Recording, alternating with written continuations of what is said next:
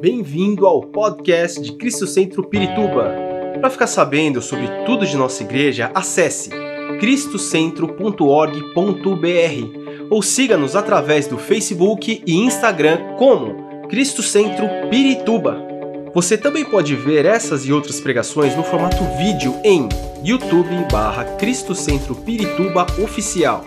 Seja bem-vindo à nossa casa apostólica. Em primeiro lugar, é, irmãos, quero lembrar vocês e quero trazer uma palavra assim, realmente de é, uma exortação, um chamado de Deus para nós, uma preocupação que não é de hoje que nós temos como igreja, que eu tenho, particularmente eu tenho, e eu é, é, tratei de passar essa preocupação para algumas pessoas, como por exemplo o pastor Ricardo, a pastora Priscila, quando eles chegaram em Cristo Centro, tudo que eles não queriam era trabalhar com crianças, já que eles eh, têm uma escola com 400 crianças, toda semana trabalhando com crianças, todo dia inteiro.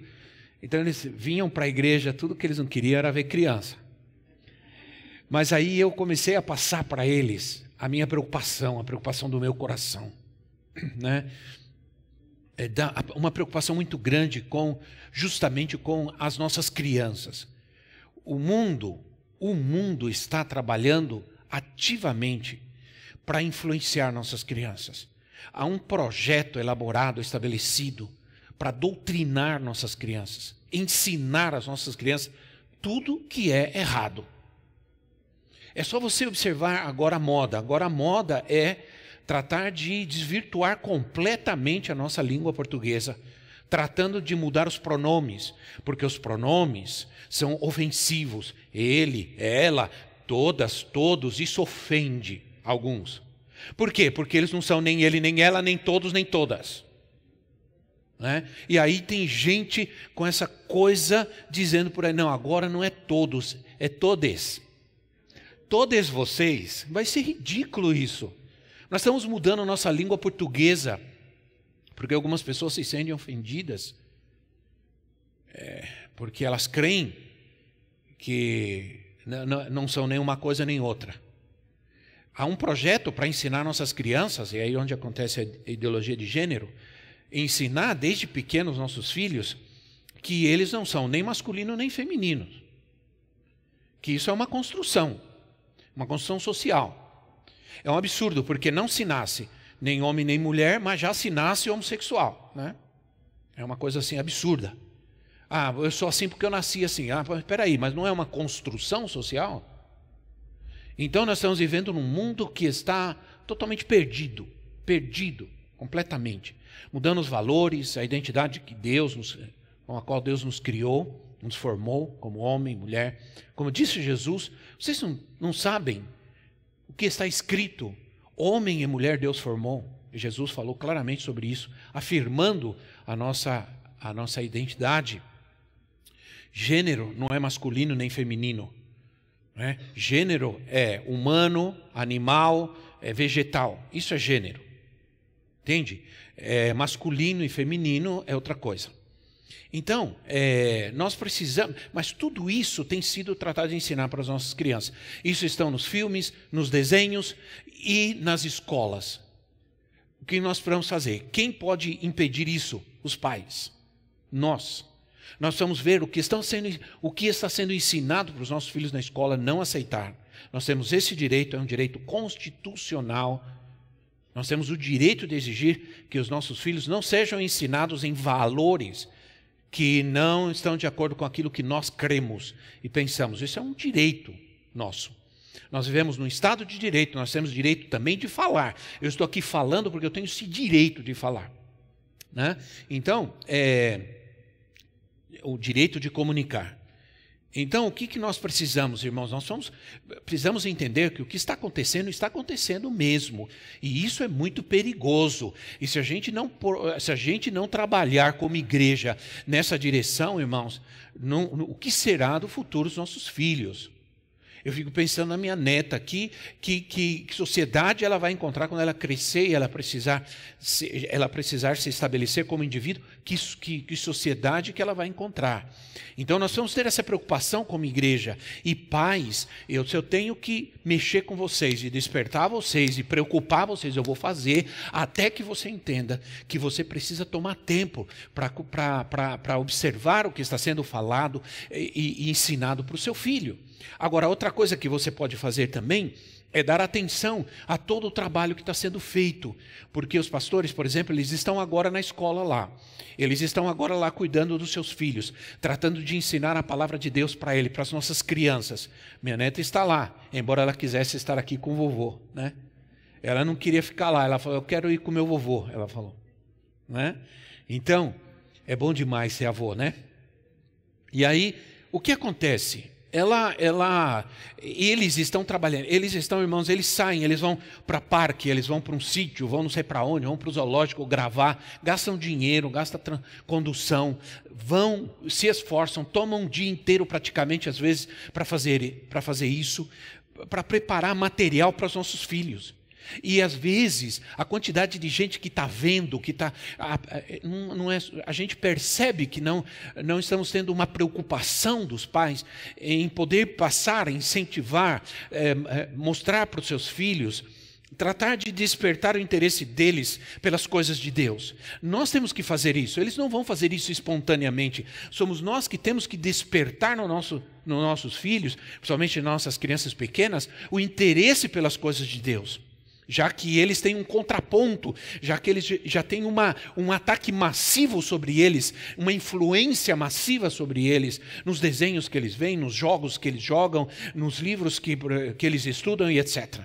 Então, nós precisamos passar às nossas crianças, está é, é, é, sendo preparado, por exemplo, no Natal, vai ser, vai ser dia 19, como foi falado aqui, para toda a família, né? Tá tendo, nós estamos fazendo um trabalho, até eu tive que ir gravar também, e né, vou, não tem problema, eu vou.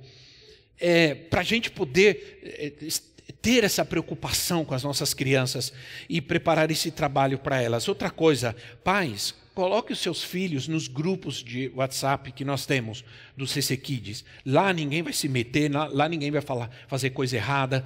Né? Lá, ser, lá, nós estamos dispondo material, material para as crianças, desenhos, brincadeiras, para, para as nossas crianças terem um tempo de aprender é, as coisas de Deus. Que é importante trazer esse fundamento para elas. Então, eu queria trazer para vocês essa, essa palavra de, de, de, despertamento. Irmãos, não vamos baixar a bola, vamos agora, é tempo da gente ter marcação cerrada em cima dos nossos filhos, o que eles estão vendo, o que eles estão fazendo, com quem eles estão andando, o que eles estão ouvindo, é muito muito, muito, muito, muito importante nos dias de hoje isso. Então eu quero valorizar o trabalho que nós estamos fazendo e espero que você faça isso também.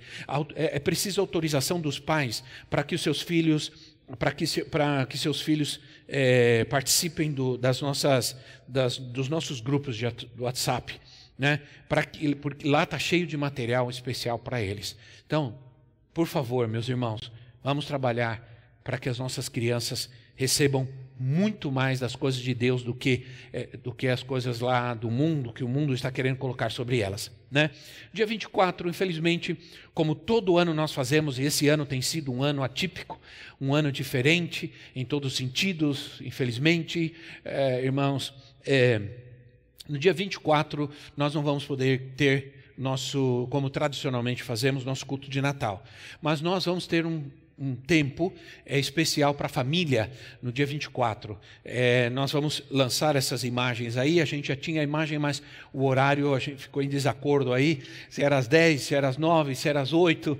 Que horário que nós vamos fazer isso? Bom, creio que não vai ser nem às 10 nem às 8, vai ser às 9 da noite, às 21 horas. Então a gente vai pedir para você separar um tempo e nós vamos ter um tempo, uma palavra, um momento especial para a família. Então a gente vai pedir que você reúna a sua família e a gente vai, a gente vai já estar tá gravando isso. Eu, a profetisa, os pastores, o presbitério, nós vamos trazer uma mensagem para você, para sua família. Vamos orar pelas famílias né? E, e, eu vou trazer uma palavra de Natal aí para toda a família também. Então, vai ser alguns minutos, não, vai, não vamos tomar muito tempo. Você reúne a família, a gente tem esse momento espiritual, esse momento de buscar o Senhor. Depois você vai e, se, e vai cear e pode fazer, pode fazer sua festa assim com a sua família, viu? Irmão, desde que tenha cuidado, ninguém vai impedir isso não. Dia 20 Dia 24, perdão. Isso vai ser no dia 24. No dia 20, aqui na igreja, nós temos o nosso culto de Natal. Ok? Então presta atenção. No dia 20 nós temos o culto de Natal. Dia 24 nós entramos para fazer esse momento com a família. Tá bom? Vamos deixar. E dia 31, nosso culto vai acontecer, passagem do ano, dia 31 às 10 horas. Tá bom? Não vai ser às 9, vai ser às 10, porque a gente vai diminuir o tempo. É, por causa dessa situação toda, né, irmãos? Então, eu quero deixar bem enfatizado esse aviso para todos, aqueles que nos ouvem, tá bom? Para que vocês é, se preparem. Irmãos, nós estamos vivendo, lógico, uma situação que às vezes tem notícias boas, às vezes tem notícias ruins, né? Então, eu peço que vocês orem, por exemplo, pela família do pastor Rony, Maringá. Vocês sabem que Maringá, as igrejas estão praticamente fechadas. Não estão funcionando porque o surto aumentou muito de contaminação e, infelizmente, as igrejas, várias delas não estão, não estão funcionando. Tiveram que fechar de novo, estão fazendo tudo online. E, inclusive, nós tivemos essa semana o falecimento da mãe do pastor Roner, toda a família ficou com Covid, toda a família foi infectada, o pai, a, o pai dele, a mãe e um irmão, e mas a mãe, infelizmente, não resistiu e faleceu essa semana. Infelizmente, a situação é, é, é tão triste, irmãos. Ah, quando se lembram do pastor Joiadas, o pastor Joiadas, semana passada, perdeu a sua filha mais velha, faleceu de câncer. Uma moça jovem tem um filho de um pouco mais de três anos de idade. E foi uma coisa terrível, terrível. Eu fiquei muito triste, porque é uma família que nós amamos, por quem nós temos um carinho imenso. Então são tantas coisas que estão acontecendo, meus irmãos, que só a misericórdia de Deus para nos sustentar. Peço que vocês orem pelo pastor Joiadas, orem pelo pastor Rony. Eu tenho orado de madrugada, à noite, por todas essas pessoas, por todas essas famílias, por todas essas situações tão difíceis que nós estamos passando, né? Mas a misericórdia de Deus está sobre nós. O Senhor está conosco, não podemos nos desanimar, não podemos enfraquecer, não podemos, irmãos, de forma nenhuma é, nos desesperarmos. Temos que ficar firmes, continuar crendo que o Senhor está conosco, que Ele cuida de nós. Nós temos a Sua presença, né? E nós temos a Sua alegria e nós temos a Sua paz. Quantos sabem disso? Glória a Deus. Hoje é o primeiro domingo do mês, do último mês do ano. Aliás, eu, se eu não me engano, o último, do, último é. Claro, eu ia dizer uma coisa, não, não é verdade. É, é, o último primeiro domingo do, do ano, né? Com certeza, não é o último domingo do ano. Último primeiro domingo do ano. Então, é, o ano passou. Apesar de tudo isso que está acontecendo, o ano está acabando. Graças a Deus, Senhor, que realmente o ano que vem possamos é, ter é, uma transformação em toda essa situação que infelizmente estamos vivendo. É. O tema desse mês é um tema muito forte para nós. Jesus voltará. Amém? Esse é o nosso tema. Quantos sabem que Jesus voltará? que isso é uma certeza. Amém? E eu coloquei assim: o futuro tem um nome, e esse nome é Jesus. É, o futuro tem um nome, e esse nome é Jesus. O nosso texto é Atos capítulo 1, versículo 11. O texto base, vamos estar estudando Atos capítulo 1, versículo 11, que diz assim: Atos 1, 11. Que lhes disseram: Galileus, por que vocês estão olhando para o céu? Este mesmo Jesus, que dentre vocês foi elevado ao céu, voltará da mesma forma como o viram subir. Olha, nós estudamos há meses atrás, praticamente durante dois meses, nós estudamos as parábolas de Jesus. Esses vídeos eles estão todos eles são mais de 11 vídeos, ele, todos eles estão na nossa, na nossa, no nosso canal do YouTube, Cristo Centro Oficial, tá lá. Você pode assistir, você pode ouvir. Ah, quando nós estudamos no, as parábolas de Jesus, nós descobrimos que em várias parábolas Jesus fala sobre os tempos, os finais dos tempos e a sua volta. São ensinamentos claros precisos sobre os últimos dias e os acontecimentos que antecederão esses dias. Por exemplo, a parábola, a tão conhecida parábola das dez virgens, de Mateus capítulo 25, do versículo 1 ao versículo 13. A, a, cinco virgens perderam a, a, perderam a chegada, a vinda do noivo, porque estavam, não estavam preparadas, não tinham azeite. Nós, quando estudamos essas parábolas, entendemos que elas eram uma mensagem não para o mundo, não para o ímpio, era uma mensagem, elas eram mensagens para os discípulos de Jesus, eram mensagens para nós os filhos de Deus, discípulos de Jesus, uma mensagem para a igreja. Entenda que as parábolas, por isso que muitas pessoas daquela época não entendiam, não conseguiam entender as parábolas. Muitas vezes era preciso que os discípulos buscassem a Jesus e dissessem: Senhor, ensina-nos, fala para nós o que o Senhor quis dizer. Né? O que o Senhor quis dizer? E Jesus dizia: Quem tem ouvidos, ouça o que o Espírito diz a igreja. O quem tem ouvidos, ouça. Não são todos, muitos têm ouvidos, mas não conseguem ouvir, não conseguem entender, porque é uma mensagem para a igreja, uma mensagem para nós. Ora, se é uma mensagem para nós, está bem claro aqui, por exemplo, que aquelas dez mulheres eram virgens. Todas elas eram virgens, todas elas tinham lâmpadas, todas elas tinham azeite, todas elas esperavam o noivo.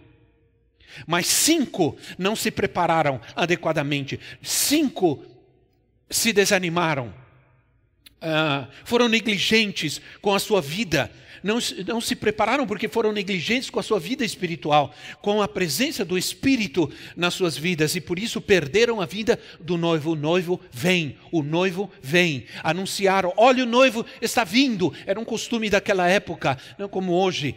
As noivas ficavam em casa esperando e o noivo saía e o noivo e na sua casa. Quando o noivo saía, avisavam a noiva: o noivo saiu. A noiva saía e eles se encontravam e acontecia o casamento. No, o noivo saiu, o noivo está chegando. A noiva veio. A, a, aquelas cinco estavam preparadas e as outras dormiram no ponto, né? Então o que acontece? Isso fala de preparação, isso fala a certeza de que o noivo está voltando. Depois nós temos a parábola tão conhecida, eu estou mencionando as mais conhecidas por nós, a parábola do, do, do trigo e do joio.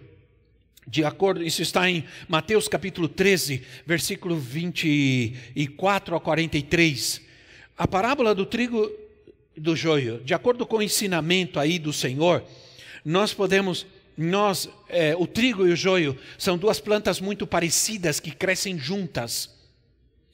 E quando essas plantas crescem juntas, elas não, não, você não pode arrancar o joio, porque você pode arrancar o trigo junto. junto. Então, o Senhor diz: é, deixa crescer, deixa crescer juntos. E qual é a diferença entre o trigo e o joio? Que o trigo dá fruto e o joio não.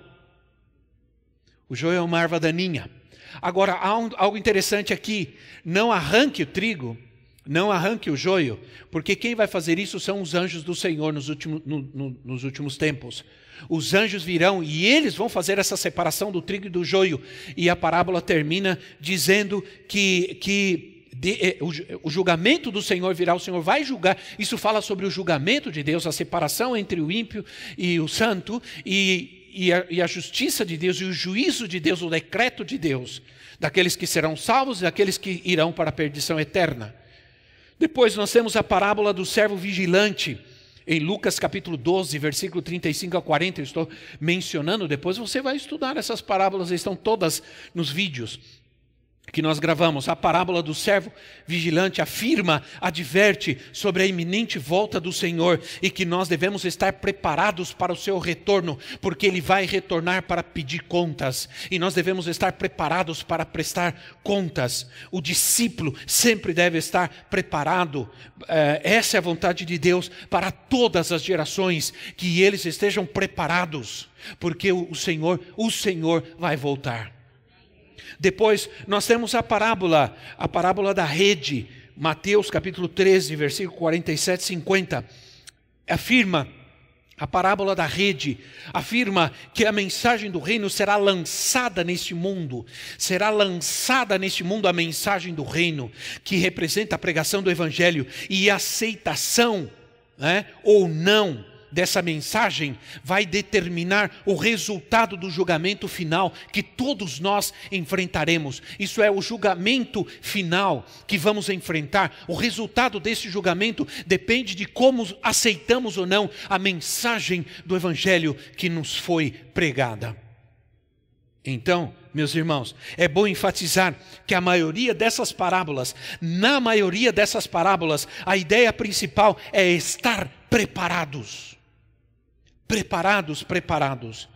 Em base a essas parábolas, então nós podemos dizer três coisas importantes. Primeiro, Jesus voltará. Sim, ele vai voltar.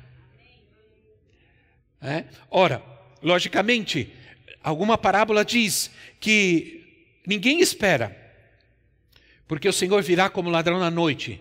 Ninguém sabe nem o dia nem a hora, é? mas nós precisamos estar preparados. Isso quer dizer que nós precisamos estar preparados todo o tempo. É, o segundo, a segunda questão é que ninguém sabe quando Jesus voltará.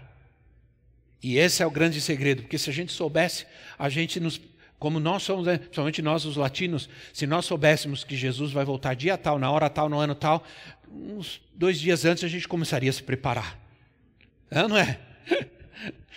Por isso que não é assim. Precisamos sempre estar preparados, porque alguns de nós começam a se preparar de última hora, né? Para ir para a igreja, às vezes é assim, a briga às vezes em casa é essa. Começa a se preparar de última hora, atrasa, e, e aí começa a confusão. Né? Ora, ninguém sabe, os anjos não sabem, os apóstolos não sabem, e não saberão. E durante o seu tempo aqui na terra, Jesus também não sabia. Por isso ele disse, nem o filho sabe. Agora é impossível que ele não saiba. Tem gente que diz que nem Jesus sabe. É impossível. Jesus agora tem toda a autoridade no céu e da terra. Ele é Senhor, ele é Deus. Ele sabe sim. não é? Ele sabe, logicamente. Então, é, esse é o ponto. E o último é: haverá um julgamento final.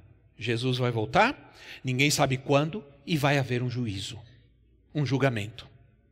Há várias passagens que nos mostram que esse julgamento vai acontecer, esse juízo final.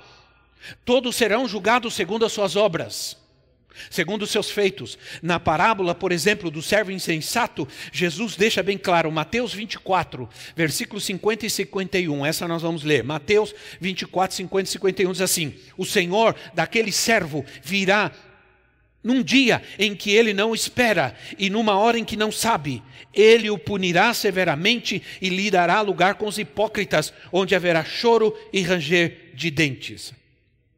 Há um servo bom, um servo que trabalha e um servo que é inútil, que é negligente. Vai haver um julgamento. O servo bom, o servo que trabalhou, que estava preparado, será tratado de uma forma, e aquele que foi negligente, desobediente, uh, irresponsável, será tratado de outra forma. Isso certamente vai acontecer. Por isso, Galileus, por que vocês estão olhando para o céu? Esse mesmo Jesus, dentre vocês foi levado, voltará.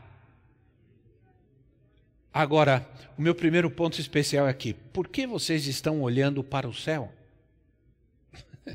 Quem fica olhando para o céu não pode andar na terra. Quem fica olhando para o céu vai se arrebentar em algum momento, vai cair no buraco. Sim ou não? Nós temos uma comissão para cumprir nessa terra. Nós temos um trabalho para viver, uma vida para viver. Precisamos guardar a certeza, a esperança da certeza em nosso coração da sua volta, mas devemos fazer isso trabalhando, cumprindo a missão, cumprindo o chamado que nós temos como igreja, como família de Deus, como povo de Deus, como discípulos de Jesus. A impressão é, que temos é que muitos cristãos estão olhando para as nuvens, aliás, não estão só olhando, estão vivendo nas nuvens. Estão com a cabeça nas nuvens. É, por que vocês estão olhando para o céu? Não é tempo de olhar para o céu, é tempo de trabalhar, é tempo de cumprir a comissão, o chamado de Deus em nossa vida. Ora, Jesus disse assim lá em Mateus 24, 14: e esse evangelho do reino será pregado em todo o mundo, como testemunho a todas as nações. Então virá o fim. Então virá o fim. Esse evangelho do reino será pregado em todas as nações. Ora, mas quem vai fazer isso? Alguém vai ter que fazer isso. Quem vai pregar o evangelho? Os anjos? Não. Jesus? Não. Quem? A igreja. Somos nós que temos que fazer, vamos fazer esse trabalho.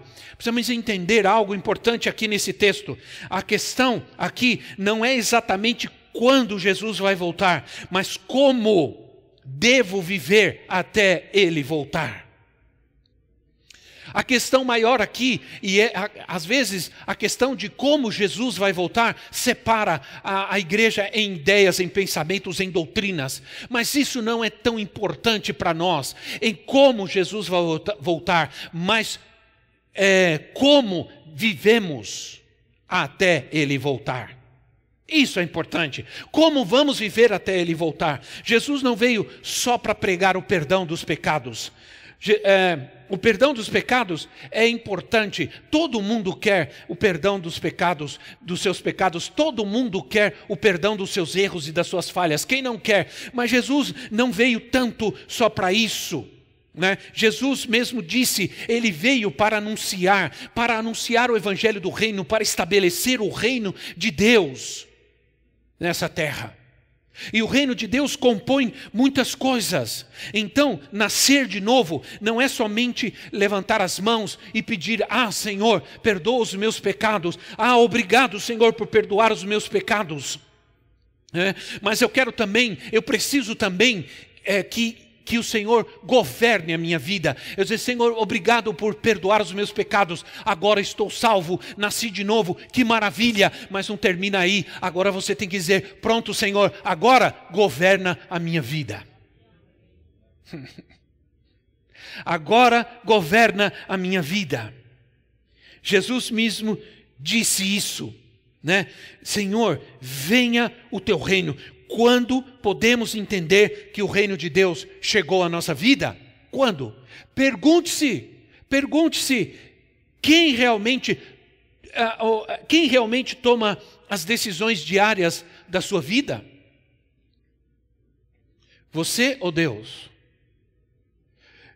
Como você está vivendo? Você está fazendo a vontade de quem na sua vida? A sua ou a vontade de Deus? Ora, quando vem o reino de Deus, a primeira coisa que eu quero é que seja feita a sua vontade, porque o reino de Deus é o seu governo na minha vida, é a sua vontade na minha vida. É? Então, através do seu conselho, da sua direção, do Espírito Santo, da palavra. Ele quer governar, ele quer dirigir, ele quer ensinar-me, ele quer me ajudar em minhas decisões, ele quer me dar sabedoria, para que eu viva uma vida sábia, decisões sábias. Como você está usando o seu tempo? Quer saber se Jesus está governando a sua vida? Se o reino de Deus está em você? Como você está usando o seu tempo?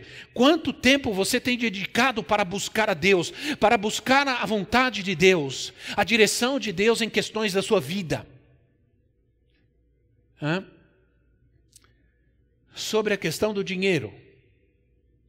Não somente os dízimos e as ofertas que você deve dar a Deus, mas aquilo que sobra. Você diz: bom, isso aqui é meu, eu dei o meu dízimo, aqui é meu, eu gasto como eu quero, eu faço o que eu quero com ele, porque é meu, e, e, e eu acho que não deveria ser assim. Tudo é de Deus, tudo é dele. Ele também quer me dar a sabedoria para que eu saiba como gastar e como governar, como administrar todos os recursos da minha vida, porque tudo é dele. Sim ou não? Todas as coisas são dele para Ele. Isso é reino de Deus. Quem está governando suas decisões? Alguma ideologia está governando sua vida, suas decisões, seu futuro? A, a internet, isso é, o todo-poderoso Google está governando a tua vida, aí eu preciso saber como fazer isso, aí eu preciso saber como fazer aquilo. Eu vou no Google, a Bíblia já ficou de fora faz tempo. Eu vou no Google procurar saber o que eu devo fazer, como eu devo fazer. E, aí nós estamos colocando a nossa vida nas mãos é, do mundo. O mundo está governando, a internet está governando a nossa vida, as ideologias estão governando, elas querem governar, aliás, a ideia do socialismo é, é governar a nossa vida, é tirar tudo de nós, para que a gente fique dependente dessa ideologia, para que possam dominar e governar a nossa vida. Mas o reino de Deus também é poder. É poder. Aleluia. Se nós tomamos tempo para observar como os evangelhos de, demonstram as manifestações do reino, nós vamos ver que as manifestações do reino de Deus sempre estão sempre é, elas estão acompanhadas de curas, de milagres, é, de libertação dos demônios. Essas são as manifestações que provam que o reino de Deus está presente. Basta estudarmos os evangelhos e nós vamos observar claramente isso. É? Quando alguém é salvo, quando alguém é liberto ou curado, é o reino de Deus se manifestando. A igreja do Novo Testamento, ela se estabeleceu sobre uma poderosa manifestação de milagres, de sinais maravilhosos e de libertação. E quem foi que disse que esses sinais, essas maravilhas, essas manifestações tinham um prazo de validade? Embora tenha alguns que creiam que era só para aquele tempo, para que a igreja se estabelecesse. E por acaso o mundo hoje não precisa de salvação, não precisa de libertação? Já não existem os demônios, os demônios estão de braço cruzado descansando porque agora nós estamos numa outra dispensação, então os demônios estão tranquilinhos, sem... não! O, o, mundo segue perdido, invadido pelo mal, pela, pela, pela miséria, e o homem está cada vez mais deprimido, angustiado, atribulado. Mais do que nunca, o homem hoje precisa de libertação. O mundo precisa de poder, de unção, de graça, de milagre. O mundo já não está querendo ver um Deus pregado é, nas, na, nos programas de televisão apenas. O mundo eh, está precisando ver um Deus de milagres, um Deus vivo. É, irmãos, isso é uma realidade dos dias de hoje. Ora, eu te garanto que não é a Bíblia que determinou que algumas coisas foram para aquele tempo, não são mais para hoje. Eu te garanto que, que, que são os teólogos cabeça de ovo. E muita gente vai atrás deles. Mas nós precisamos olhar para a palavra. A igreja, no Novo Testamento, ela cresceu e se estabeleceu com grande poder. O problema na igreja hoje, irmãos, não é a falta de poder o nosso cristianismo está terrivelmente contaminado contaminado por uma incredulidade sem tamanho. Sem tamanho. Há uma incredulidade sem tamanho que tem afetado nossa fé. Nós devíamos odiar a incredulidade como Deus odeia. É. Ora, se nós cremos nós veremos. Não foi o que Jesus disse? Se vocês crerem, verão. Se vocês crerem, verão a glória de Deus. Não foi que o Senhor disse para uma das irmãs de Lázaro: Olha, se você crer, você vai ver a glória de Deus. né? Mas se você não crê, você não vê. Porque não acontecem os milagres, as curas, as maravilhas não acontecem? Porque nós não cremos. Quem não crê, não vê. Quem crê, vai ver. Se você puder crer, tudo é possível para aquele que crê. Tudo, qualquer coisa é possível para aquele que crê. Quatro dias morto, quatro dias enterrado Impossível. Mas Jesus disse: se você puder crer, tudo é possível aquele que crê. Vai ressuscitar, sim ou não? Tudo depende de como cremos e recebemos a palavra. Eu tenho aqui, por isso trouxe aqui o meu, o meu celular, e está aqui o Dario, a profetisa Sandra. Vê se eu acho aqui, né? Você me mandou aqui. Eles me mandaram um testemunho do que aconteceu no domingo. Eu trouxe uma palavra no domingo, eu falei sobre ressuscitar, sim ou não? Falei, Deus vai ressuscitar, Deus vai ressuscitar aquilo que parece que está morto, suas finanças, sua empresa, seu negócio, seu, sua vida, o seu casamento. O que, que aconteceu? Eles tomaram essa palavra para eles. Vieram à frente e entregaram sua oferta de fé. Realmente foi de fé, foi ou não foi? foi de fé. Eles creram e disseram: Não, eu creio nessa palavra, eu vou tomar essa palavra. Trouxeram tudo que eles tinham e entregaram. E vocês sabem que eles abriram um negócio. Eu tenho aqui, olha, é, no dia 29, nosso, culto, nosso apóstolo trouxe uma palavra profética sobre a igreja de que o Senhor ressuscitaria os seus negócios. Naquele momento, tomei posse dessa palavra e fiz um ato de fé. Em julho deste ano, eu abri o meu próprio negócio mesmo o Brasil vivendo economicamente um momento tão delicado, tomei coragem de iniciar o empreendimento. Algo comum nesses meses desde então é que no dia 1 ao dia 5 o movimento é fraco, né? melhorando nos dias seguintes. Surpreendentemente, do dia 1 ao dia 5 de dezembro, atendemos diversos clientes. Chegando alguns dias, temos nossa agenda lotada. Foi o maior movimento para esse período desde quando começamos.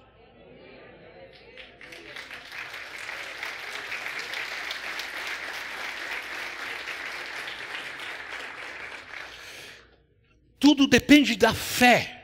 Como você toma a palavra, como você reage a essa palavra. A reação à palavra de Deus é fé, é reagir à palavra que Ele nos dá. Ora, tudo é possível. Jesus, sabe, Jesus disse algo interessante. Jesus disse em Mateus 12, 28, ele diz assim: Mas se é pelo, pelo Espírito de Deus que eu expulso demônios, Mateus 12, 28, se é pelo Espírito de Deus que eu expulso demônios, então chegou a vocês o reino de Deus. A libertação é uma manifestação do reino de Deus. A cura, o milagre, a maravilha é uma manifestação do reino de Deus. Aí, ele deixa claro que quando ele expulsa os demônios, isso é uma manifestação do reino. Mas ele não disse só isso, ele nos manda fazer a mesma coisa. Lá em Mateus 10, versículos 7 e 8, ele diz assim: Por onde vocês forem, preguem esta mensagem. Preguem esta mensagem: o reino de Deus está próximo curem os enfermos, expulsem os demônios, ressuscitem os mortos, purifiquem os leprosos. Vocês receberam de graça, deem também de graça. Quando foi que terminou isso? Quando foi? Me diz algum versículo na Bíblia que diz assim: isso foi para aquele tempo, não é mais para hoje. Por quê? Me, me, mostra, não vejo, o Senhor estava dizendo a palavra de Deus é eterna, Ele é eterno, e até que Ele volte, todas essas coisas precisam acontecer, vão acontecer, nós vamos ver. Eu quero ver. Ainda que os meus o Senhor, o Senhor volte antes que eu feche os meus olhos nessa terra para abri-los na glória, eu vou ver. Eu vou ver. Então, por que estamos falando sobre isso? Por que estamos falando sobre isso? Porque quando eu prego o evangelho do reino, quando eu prego o evangelho do reino, isso é muito importante a gente entender. Eu estou cultivando a esperança da volta de Cristo, não somente no meu coração, mas no coração daqueles que me ouvem. Eu estou cultivando essa esperança da sua volta. A incredulidade, ela me afasta cada vez mais da, da, da alegria, da esperança da volta de Cristo, mas a fé, o milagre, a bênção me aproxima cada vez mais da esperança da sua volta. Né? Se Jesus disse que onde se manifesta o reino, há curas, milagres, e ele diz: aonde vocês forem, vocês preguem essa mensagem, o reino de Deus está próxima. No original, a ideia do texto é essa, porque ele diz assim: por onde vocês forem, enquanto vocês caminham, diz uma versão, enquanto vocês vão caminhando, enquanto vocês vão vivendo, preguem, vivam essa mensagem, o reino dos céus está próximo. Ele está dizendo: enquanto vocês vão vivendo, vão crendo, vão pregando, vão ensinando, anunciam o reino. Quando foi que isso acabou? Nunca. Por acaso o reino é outro, o Senhor é outro, a palavra é outra? Não. A palavra é a mesma, o Senhor é o mesmo, o reino é o mesmo. O céu que nos espera é o mesmo. O cristão é alguém que está caminhando para a vida, não para a morte. Diga, eu estou caminhando para a vida, não para a morte. Diga, caminhando para a vida. Aleluia.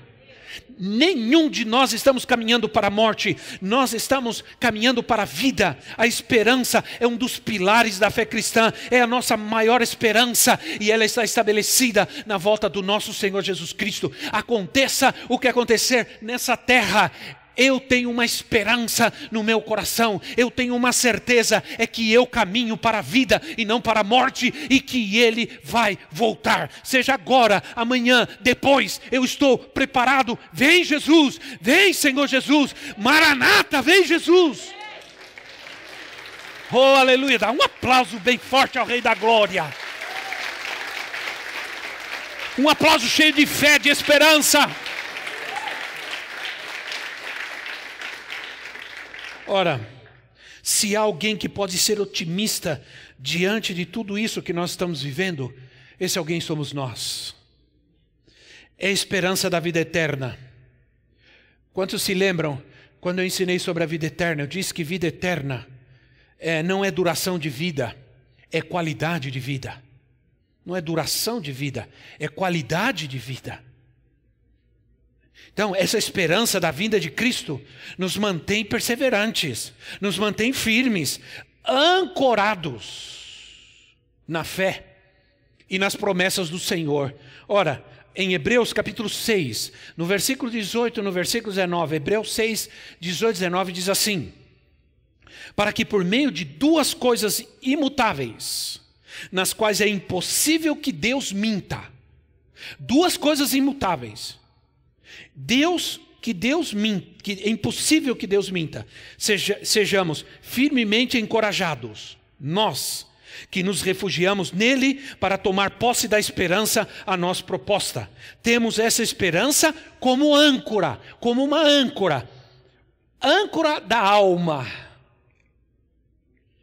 firme e segura, a qual adentra o santuário interior por trás do véu.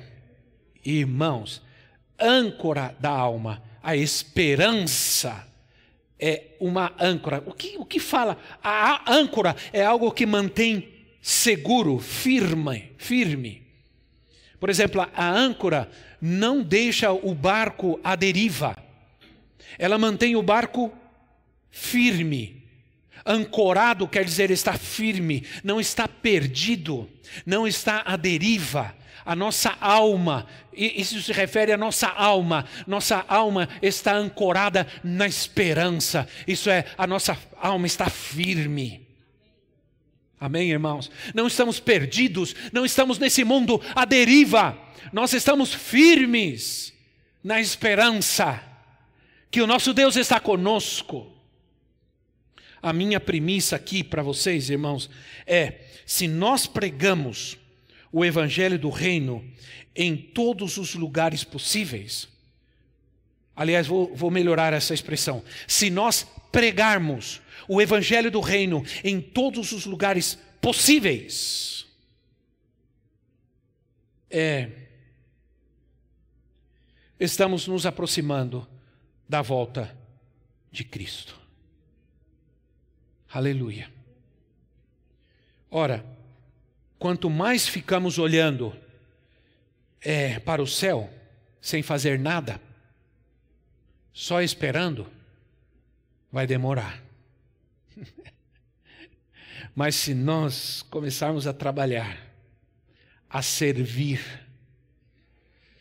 a buscar que Ele governe a nossa vida, o Evangelho do Reino é um Evangelho de poder, não é um Evangelho religioso. Aquele Evangelho religioso ele é falho. É o evangelho, o evangelho do reino é um evangelho poderoso, cheio de poder, de cura, de milagres. Cheios de testemunhos de vida como esse que acabamos de ouvir. De gente que pega a palavra de Deus e, diga, e diz: Vou viver isso. Gente que reage à palavra de Deus e vive nessa terra confiando plenamente que a sua vida está firmada, está ancorada que o reino de Deus governa a nossa vida. Amém, irmãos? Isso é fundamental para nós. Agora, eu quero terminar porque hoje é primeiro domingo do, do mês. E quando Jesus se reúne com seus discípulos para celebrar com eles. Um momento especial era Páscoa, né? era um dia que antecedia o dia da Páscoa, porque no sábado, é, né, que era realmente a Páscoa, o cordeiro era sacrificado, né, conforme o Senhor havia ordenado ao povo de Israel. E eu estava me lembrando dessa passagem de, de Mateus, quando Jesus se reúne com seus discípulos, né? É, algo interessante, Jesus disse que às vezes a gente não presta atenção, né? Jesus disse no versículo 29, capítulo 26 de Mateus, ele disse assim: Eu digo que, de agora em diante, não beberei desse fruto da videira até aquele dia em que eu beberei o vinho novo com vocês no reino do meu Pai. Ora, o que está dizendo aqui Jesus? Jesus está dizendo não somente que ele voltará, mas que nós estaremos com ele. Outra vez, quer dizer, em cada situação, Jesus nos mostra que nós estaremos com ele em algum momento. Né? Ele diz: Vocês estarão eu bebe, não beberei do fruto da videira até aquele dia em que eu vou beber do vinho novo juntamente com todos vocês. Quantos têm essa esperança no seu coração, meu irmão? Eu sei que é duro, né? Porque o diabo trabalha terrivelmente a nossa vida para trazer medo, temor, angústia, depressão diante de tudo o que está acontecendo. Não é verdade? Quando eu conversei com, com o pastor Joiadas, eu pensei, meu Deus, acho que eu vou encontrar um homem tremendamente angustiado, derrotado, triste, afligido. E ele disse assim: Eu falei, pastor, sinto muito, estou muito triste pelo que aconteceu com a sua filha querida. Ele disse: Não se preocupem, ele me chama de Rubens. Ele disse: Não se preocupa, Rubens. Eu já a entreguei ao Senhor. Ela é dele agora. Ela era minha, agora ela é dele. E eu percebi que eu estava falando com um homem cheio de convicção, um homem cheio de fé, que, embora estivesse enfrentando uma dor tão grande, havia uma certeza no seu coração que o tranquilizava. Não é verdade? que o tranquilizava. Eu me lembro que, quando se lembram, do, eu estou até com saudades do Jorge, né? Quando se lembra do Jorge, está morando longe e tudo. O Jorge se converteu A mãe dele era mãe de santo. Ele viveu dentro de um centro de umbanda. Ele tocava tabaco, bebia, né? tinha uma vida terrível. E o Jorge se converteu. Foi criticado, foi atacado pela família, que todos eram dessas coisas. E ele veio para a igreja. Ele tinha um filho, o único filho que ele tinha com a esposa. Ele casou com uma, uma senhora que tinha três meninas, duas meninas, três meninas. E ele teve um menino com ela. E veio. O menino era uma coisa. A gente amava aquele menino. Ele fazia pagode para Deus. Pagode, né? Eu não gostava, mas eu amava ele. Então eu perdoava. Aí ele fazia. E era um lindo menino, especial. Um dia, o menino foi diagnosticado com leucemia. Irmãos, que terrível. Fui para o hospital várias vezes, orei por ele. Oramos, a igreja orou. Ficamos do lado do Jorge. E o menino foi, um tempo ao hospital, voltou, ficou um tempo melhor, voltou, ficou mal de novo e no final das contas ele morreu. Tinha 12 anos, 11 anos, 12 anos. O velório foi aqui na igreja. Eu saí da minha casa. Eu sabia que eu tinha que. Eu, que eu, eu gostaria de não, não, não ter esse encontro com o Jorge, mas eu sabia que eu ia ter esse encontro com ele. E eu sabia que ele ia me perguntar, pastor, por quê? Porque nós temos a tendência sempre de culpar a Deus, né, irmãos? Por tudo. E ele, eu sabia que ele ia me perguntar. Aí eu vim num caminho orando, dizendo: Senhor, me ajuda.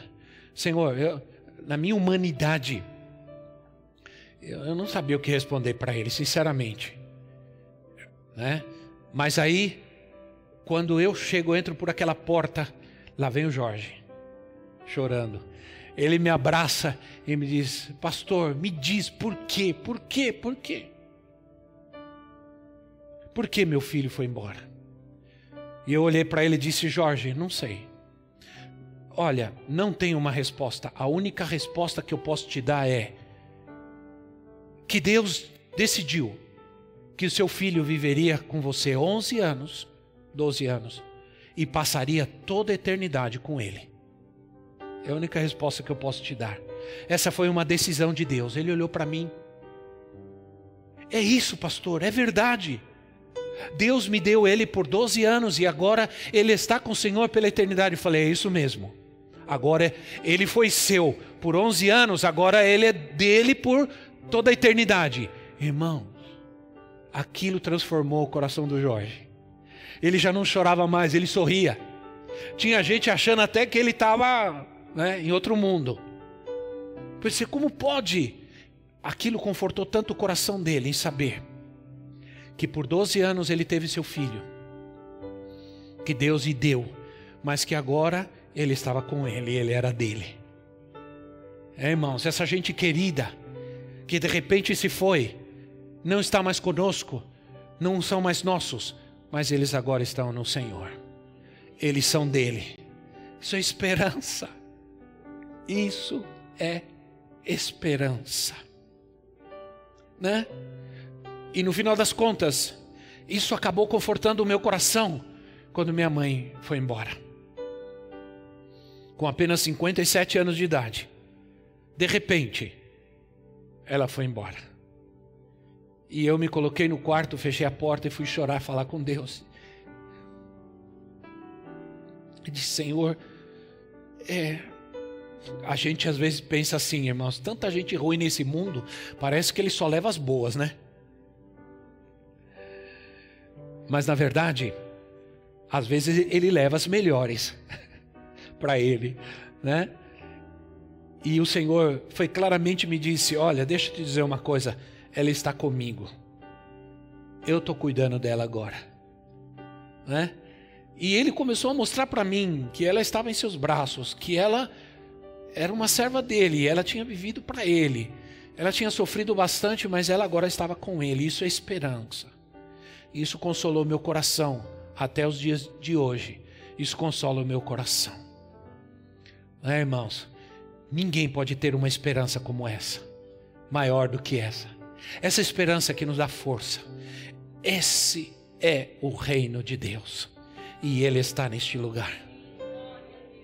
O Senhor que cura, que liberta, está aqui hoje. O Senhor que traz a paz ao teu coração no meio desse conflito, dessa tempestade. O Senhor vem ao teu encontro e diz: Eu estou aqui. Esperamos que esta mensagem tenha te inspirado e sido uma resposta de Deus para a sua vida. Quer saber mais sobre Cristo Centro Pirituba? Siga-nos nas redes sociais no Facebook, Instagram e YouTube, ou visite nosso site em cristocentro.org.br.